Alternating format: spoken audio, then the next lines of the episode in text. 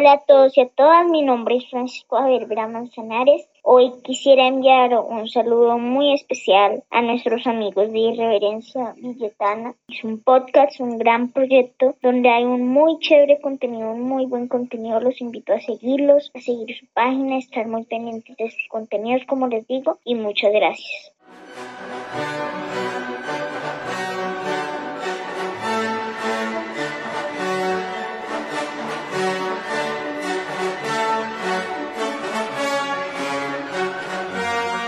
Bienvenidos a Irreverencia Villetana, un podcast sobre temas absurdos pero interesantes sobre sociedad, economía y medio ambiente, temas que todos quieren oír y de los cuales nadie quiere hablar o nadie quiere nombrar, como aquellas personas que hacen mucho pero se nombran poco. Hoy hablaremos de villetanos o villetanas del pasado, presente y futuro. Tenemos en estudio a César. ¿Qué más, César? Bien, aquí ya ni sé cuántos días llevamos acá en aislamiento. Cuando hasta la última vez que tuve como el conteo iba como en el 65. De ahí dije que no cuento más. Ahí lo pueden encontrar como arroba en Instagram y tenemos también en estudio a Carlos Mario. ¿Qué más, Carlos Mario? Bien, bien, aquí desde cabina DJ Producer. A él lo pueden encontrar como arroba carema billeta 37 en Instagram. Yo soy Jaiber Andrés, me encuentran como arroba Jaiber GM en Instagram. Aparecemos en Google Podcasts, Spotify, iBox, Radio Public, Anchor.fm y por supuesto en Facebook. Hay que recordar que esto es para mayores de edad. Todo lo que hablamos aquí mal de alguien es producto de la ficción, pero lo que hablamos bien es la realidad. Entonces, empecemos, muchachos. Hoy tenemos algo que es interesante, que son billetanos y villetanas y para quienes les gusta el lenguaje inclusivo, villetanes. Sí, por ahí alguien me dijo una vez que no era villetano y villetano, sino villetanes. Y yo, ah, vea, pues. Bueno, empecemos entonces por el pasado. ¿Quiénes son pasados los, los vieja escuela? Personajes para, personajes o gremios, ¿no? Para resaltar el día de hoy en el podcast. Bueno, siempre hay que incluir a los campesinos, en cierto modo, porque de alguna manera vivieron casi igual que como estamos viendo ahorita, pero de manera más digna, ¿no? No se preocupaban por el internet ni hacían tanto show, pero digamos vivieron y, y forjaron lo que es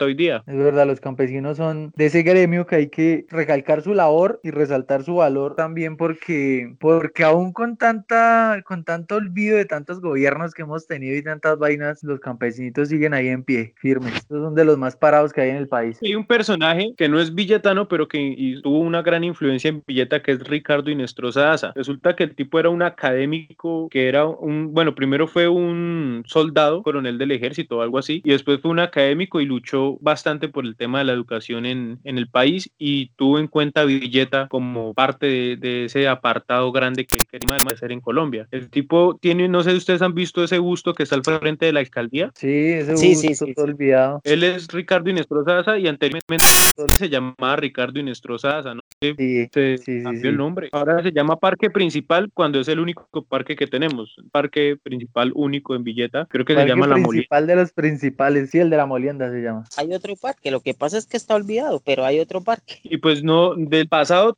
pues yo tengo a ese Ricardo Inestrosa, realmente encontrar personajes históricos de Villeta no lo hay. Entiendo que el, el exalcalde Sixto López, que hizo mucho por Villeta, no sé qué tendrá, qué relación tendrá con el barrio, si lo fundaría él o algo, pero también se conmemora mucho eh, a Sixto López.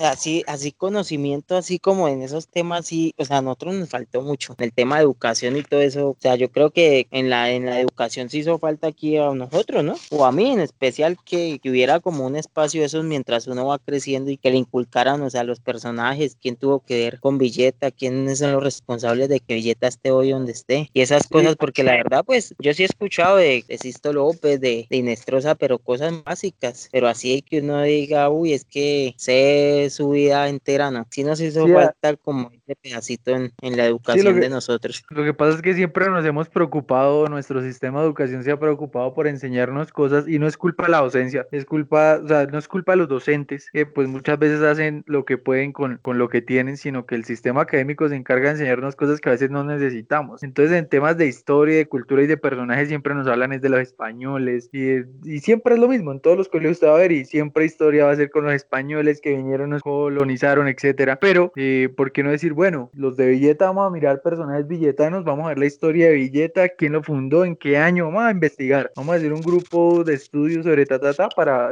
despertar sentido de pertenencia. Y que además los españoles siempre se han idolatrado cuando ellos exterminaron toda la nación panches que habían acá, los indígenas que residían en Villeta eran los panches. Ellos eran bélicos, digamos, les gustaba la guerra, pero fueron totalmente exterminados junto con otros grupos indígenas que apoyaron a los españoles, llegaron y acabaron con todo lo que había en este terreno. Entonces, incluso la historia de los españoles no es de una liberación ni de un descubrimiento, sino de un asesinato en masa, un genocidio. Entonces, nos acabaron, nos apartaron, digo nos, pues hablando de nuestros ancestros, debemos tener sangre indígena por algún lado. Pero, ah, bueno, yo iba a decir otro personaje, hablando de personajes del pasado, pues de los que se me ocurren, eh, Raúl Rosero, que fue el que escribió la primera versión de la letra y la música del himno de Villeta. Pongo que no es villetano, pero es villetano por adopción y pues recal. Sí, Raúl Rosero. Eso me acuerdo que se lo pregunté en, en quién quiere ser beneficiario y por eso lo sé. Del programa que infortunadamente usted decidió dejar a un lado. Perdón, ¿quién quiere ser solidario? Ve, ya le cambié el nombre. Eh, pues es, creo Raúl Rosero Polo, ¿no? Él, digamos que compositó mucho, es un arreglista de diferentes municipios.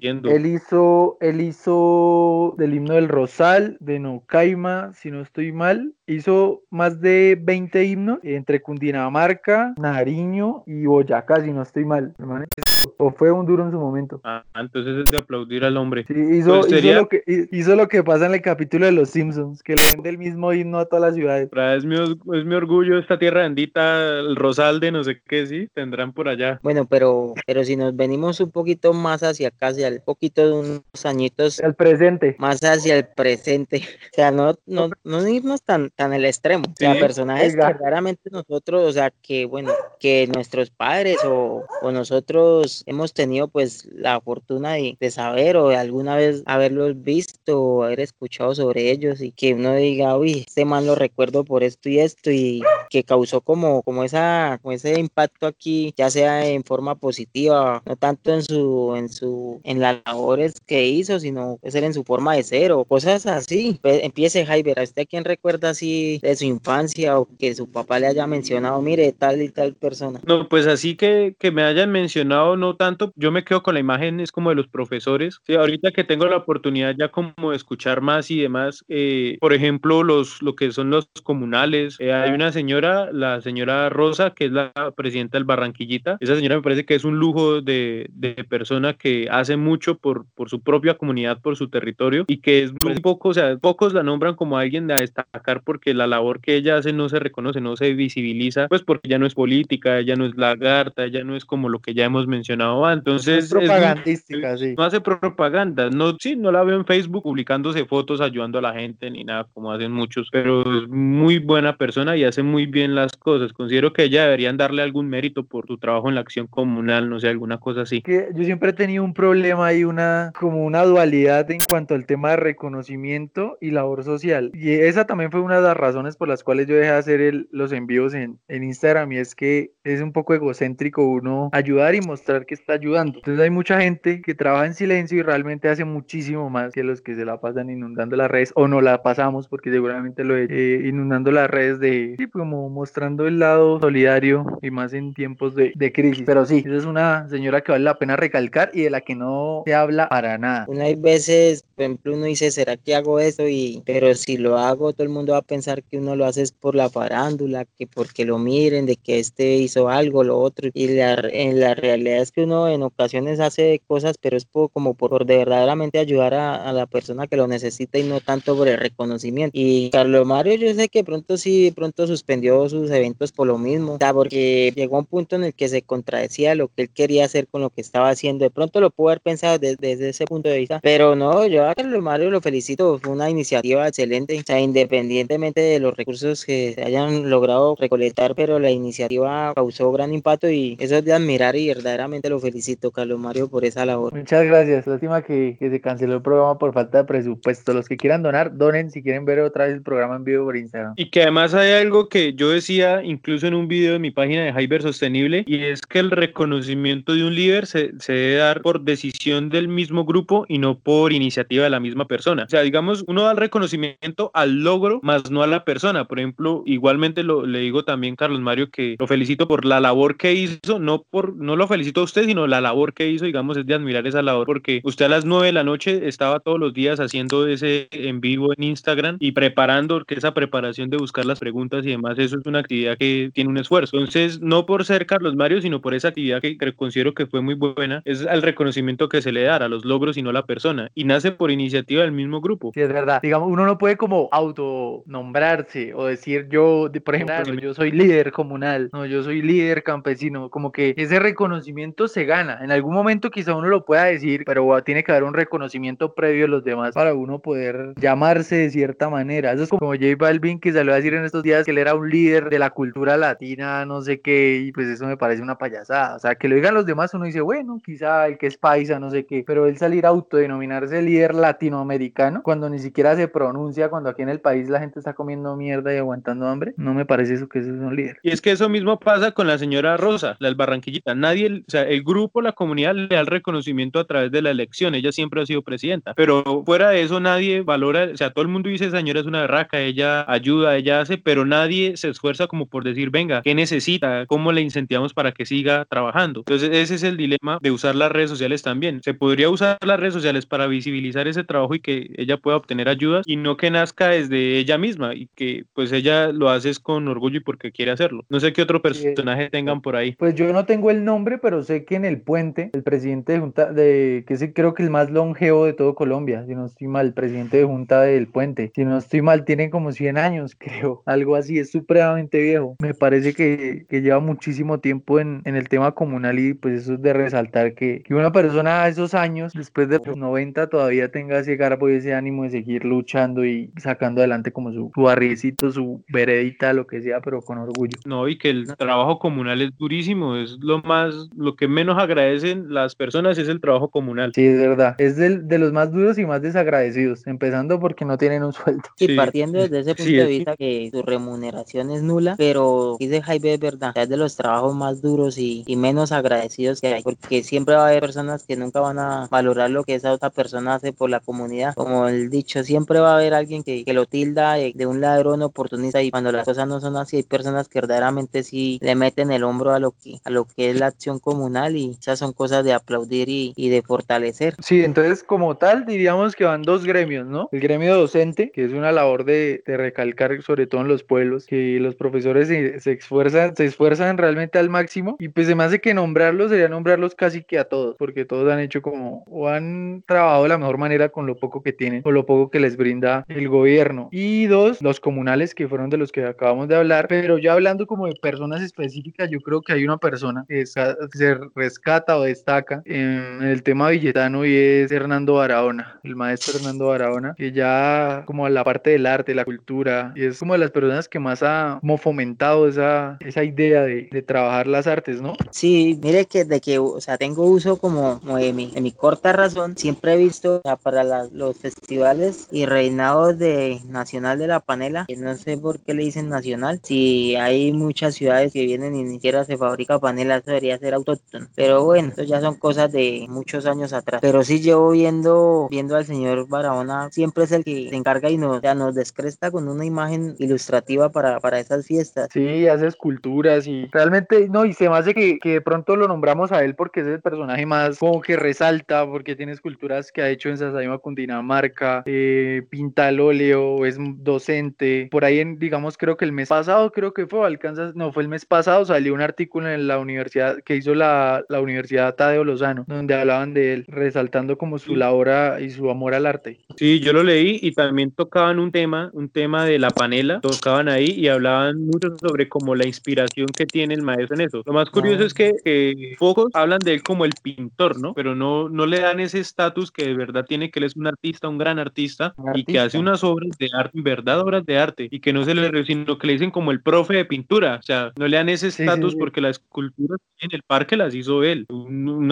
unas, pinturas que hay en la alcaldía que son buenísimas en el Instituto de Turismo, ese mural gigantesco que hay en la plaza no lo hace cualquiera, o sea, eso ya es tener de verdad mucho amor por Villeta y por el tema del sector campesino, que él lo resalta mucho, lo rescata, verdad, y que casi nadie le hace ese reconocimiento a él, sino, no sé, él debería ser el, el jefe de cultura del municipio, alguna cosa así, porque tiene la cultura metida en la cabeza, no debería ser cualquier Exacto. instructor. Eh, Yo sé que lo hace con mucho amor y aprecio, pero él debería, no sé, llevar las riendas de la cultura villetana. Es verdad, o al menos ser como el, sí, tener un cargo en el que realmente el tema de la pintura, el arte y la escultura, él sea el prócer y no sea simplemente un maestro más. Creo que él tiene una academia o si no estoy mal o creo que él imparte, o sea, imparte parte de su conocimiento se lo, se lo entrega a jóvenes, ¿cierto? Creo Sí, que, sí, sí, sí. que hace esa labor también. Pero la Sí, verdad, yo él- sí, para, para dibujar, sí. No, yo tampoco, yo soy una hueva para dibujar, siempre lo he sido y por eso también creo que admiro aún más el tema de, de pintar, porque soy consciente de que yo no puedo pintar absolutamente nada y, y lo que hace el maestro Hernando Barahona en Villeta es, es de resaltar, de recalcar y, y no sé, hay que, hay que mirar la forma de, de impulsarlo. Por ahí veo que, que ya abrió redes, tiene Instagram, tiene Facebook para que lo sigan, no sé cómo aparece, pero sube unas pinturas, sobre, sobre ahorita está subiendo sobre todo óleo y es espectacular realmente. Sí, yo también lo vi en. Instagram y aparece como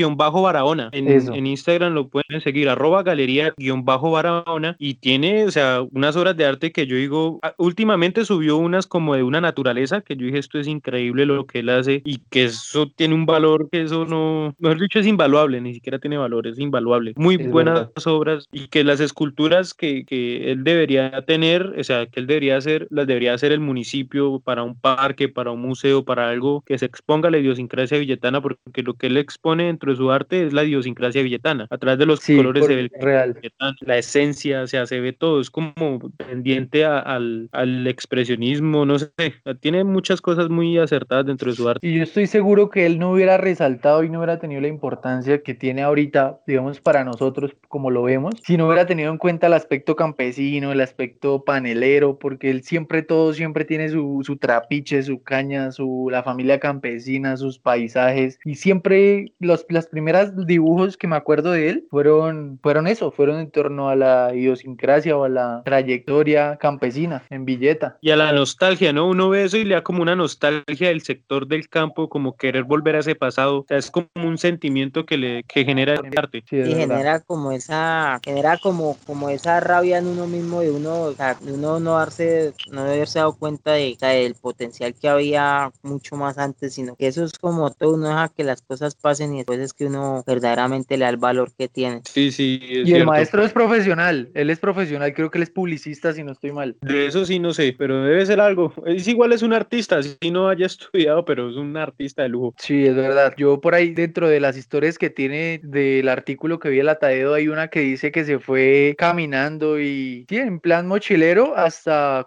por su por cumplir su sueño de conocer el mar cuando era muy joven. No, qué bueno, más de uno hizo o quiso hacer eso cuando joven. Ah, que hablamos como si fuéramos viejos ya. sí bueno muchachos y en el tema deportivo quién quién recuerdan ustedes Pues el referente que tengo es Chucho, de jugar fútbol. Puedo hablar de, de, aparte de Chucho, que es un referente porque de los pocos billetanos que ha alcanzado el profesionalismo, pero también está un familiar de él que es Greco, que es de, de una generación anterior, él también que es hincha del, del Pereira, si no estoy mal. Greco, Chucho, Ramiro, Franklin, hay muchos realmente que del tema del deporte, lo que pasa es que, que no son tan conocidos y, y muchos de ellos realmente trabajan es por amor al deporte. Ah, el profesor de voleibol, el profesor Riaño. Profe Riaño, Riaño, sí, de- grandes Él sí es con grandes eminencia. logros en, en su palmarés. Ahorita, si no estoy mal, creo que es la, la hija o la señora esposa, algo que continuaron con ese legado de seguir cultivando grandes promesas del voleibol aquí en nuestro municipio. Creo que son e- ella, ella y ellas dos. Creo que el hijo alcanzó un nivel también más o menos, creo que profesional o semiprofesional, no estoy muy bien, pero, pero sí recuerdo cuando estuve en el instituto, él era como el baluarte allá de, en el tema deportivo. Sí, si no estoy mal, sí, Sebastián Reaño fue un duro en voleibol, yo estudié con él y vivía por el voleibol y además de eso era súper aplicado en el tema académico, precisamente por eso yo creo que es lo que hace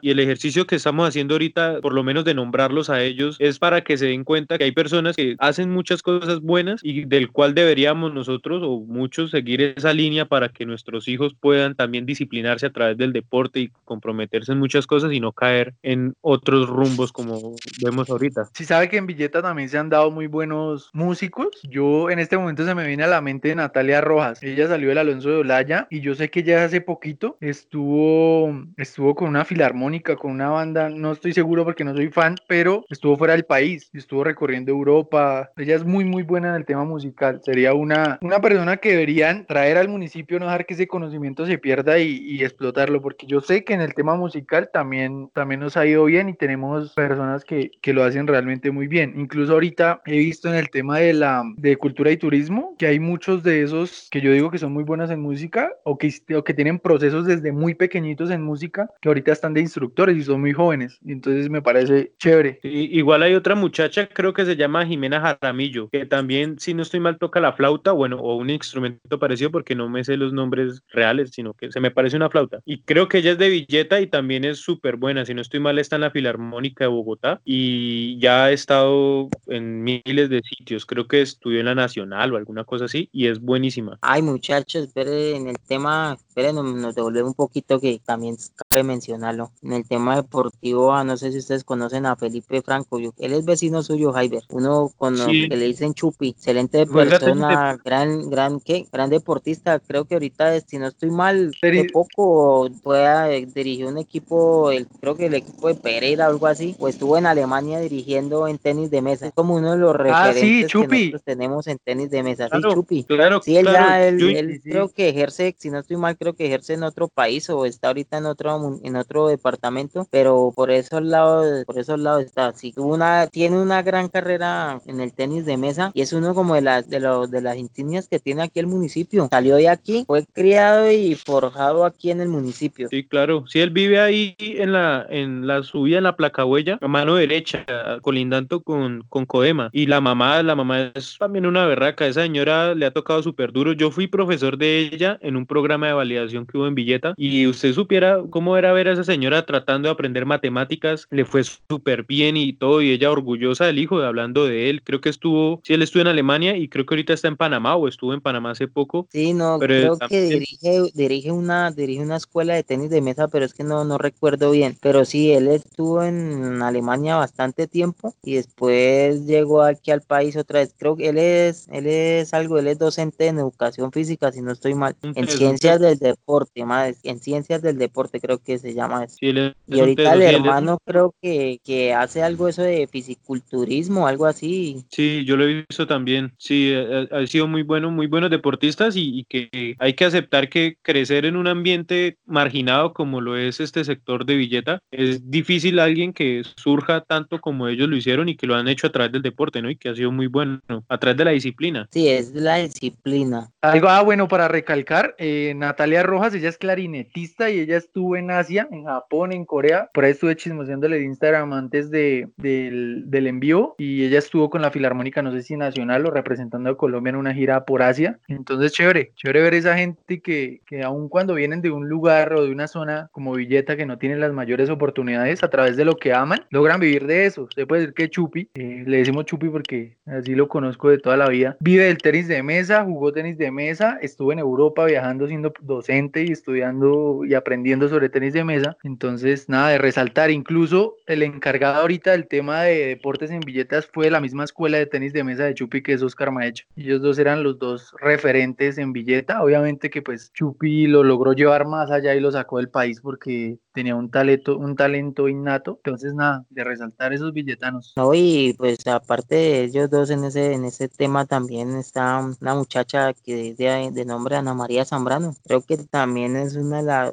no sé a qué nivel llegó, pero sé que, que jugaba en el equipo profesional de, de Cundinamarca en el área de, en, el, la labor de tenis de mesa. Y, se, o sea, y la carrera la hizo en la, creo que fue en la universidad distrital, pero ella sí fue también becada por, por excelente labor y desempeño en el nivel de, del deporte. Y también es de aquí de Villeta y es de la escuela de aquí cuando, me acuerdo cuando esa escuela funcionaba aquí, aquí donde ves ahorita la humata. Decía todos los días iba a mirar cómo jugaban, pero nunca me Sí, señor, sí, señor. Yo fui, incluso yo entrené un tiempo tenis de mesa, pero me di cuenta que no. Ah, sí, yo lo miraba. Y me salí. Y que, ah, bueno, yo quería mencionar a alguien más que se nos había olvidado y es eh, una mm, voleibolista que se llama Melissa. No sé si ustedes vieron los preolímpicos sí, la, eh, nacionales. Selección Colombia. Sí, ella selección Colombia y estuvieron, estuvieron a nada, a nada de pasar a los olímpicos por cosas del destino no pasaron, pero una gran representación billetana. Melissa Velázquez, si no estoy mal es el nombre. Angie Melissa. Sí, hay mucho talento en Villeta en sí, digamos, que ellos han tenido como la oportunidad de salir adelante, pero que ojalá todos pudieran hacerlo, ¿no? Son villetanos que dan ejemplo igualmente en sus profesiones o en su forma de, salir adelante, teniéndolo en cuenta, ¿no? Y pues que es algo que se gana con disciplina, ¿no? Han, hecho muchas cosas a través del deporte, otros a través del arte y, a través de la acción comunal, como lo mencionábamos al principio. ¿Y qué otros personajes habrían, digamos, para ver en el futuro? Pues yo me gustaría que en el futuro, espera, espera que yo tengo algo, un comentario espectacular. Me gustaría que en el futuro dijeran, hubo tres muchachos eh, con el corazón de hierro que crearon un podcast y se hicieron famosos hablando mierda.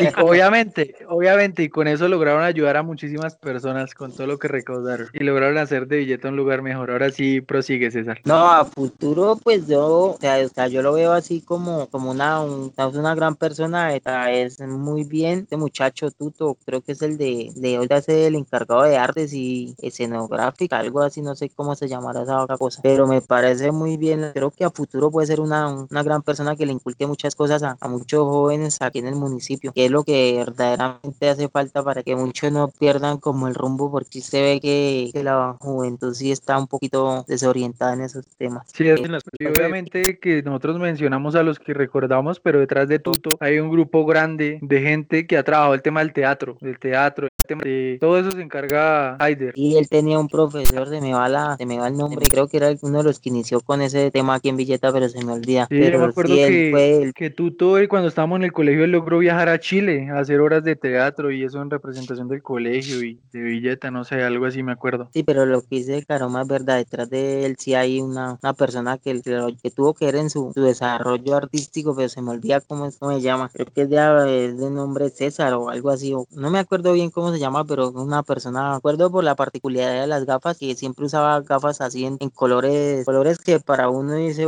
resaltaban, rojos, verdes, morados, así, pero no me acuerdo cómo es el nombre de él. Sí, igualmente considero que en Villeta hay muchos que podemos nombrar ahorita, pero hay algo claro y es que quienes o las personas quienes se destacan en ciertas áreas, eh, hay que seguirlos y hay que eh, incentivarlos y apoyarlos teniendo en cuenta que lo profesional o lo que ellos logran a través de sus labores y actividades es muy aparte de lo personal, ¿no? nosotros aquí destacamos como profesionales, como del deporte, del arte, del teatro, a todos dentro de la acción comunal, que es una labor también, una labor social, pero como personas hay que aclarar que no los conocemos, yo muchos no los conozco en persona, pero los he visto y he visto que simplemente son noticia uno o dos días y después ya como que nos olvidamos de ellos. La idea de esto es como empezar a buscarlos, empezar a seguirlos, empezar a comunicar implementos que ellos hacen para que se vean, para que veamos que en Villeta no hay solamente lagartos ni personas que se sientan a echar chisme en el balcón de la alcaldía o en la esquina del parque de Lara, sino que hay personas que valen la pena, que hacen cosas que son muy recursivas, así como hay personas que dentro de lo profesional son pésimos y hacen muy malas cosas, pero como personas son muy buena gente, entonces es como también aclarar ese tema para Villeta. Sí, es verdad, Villeta tiene mucho potencial y, hay que trabajarlo. Yo sé que me parece que las cosas como que al fin, después de muchos años, como que van bien, como que hay procesos, como que los pelados que ya hicieron procesos largos están comenzando a asumir como ese, como esa capitanía de decir, bueno, vamos a enseñar lo que yo aprendí durante tantos años, que tal vez a mí no me dio muchísimos triunfos ni me hizo millonario, pero sí eh, culturalmente me llenó, eh, sí, porque hay muchas cosas, yo me acuerdo que incluso volviendo al maestro Barahona, él decía que la pintura él no lo ha hecho rico, pero que sí lo ha hecho feliz, eso prácticamente fue lo que quise decir en otras palabras parafraseándolo. Entonces es eso,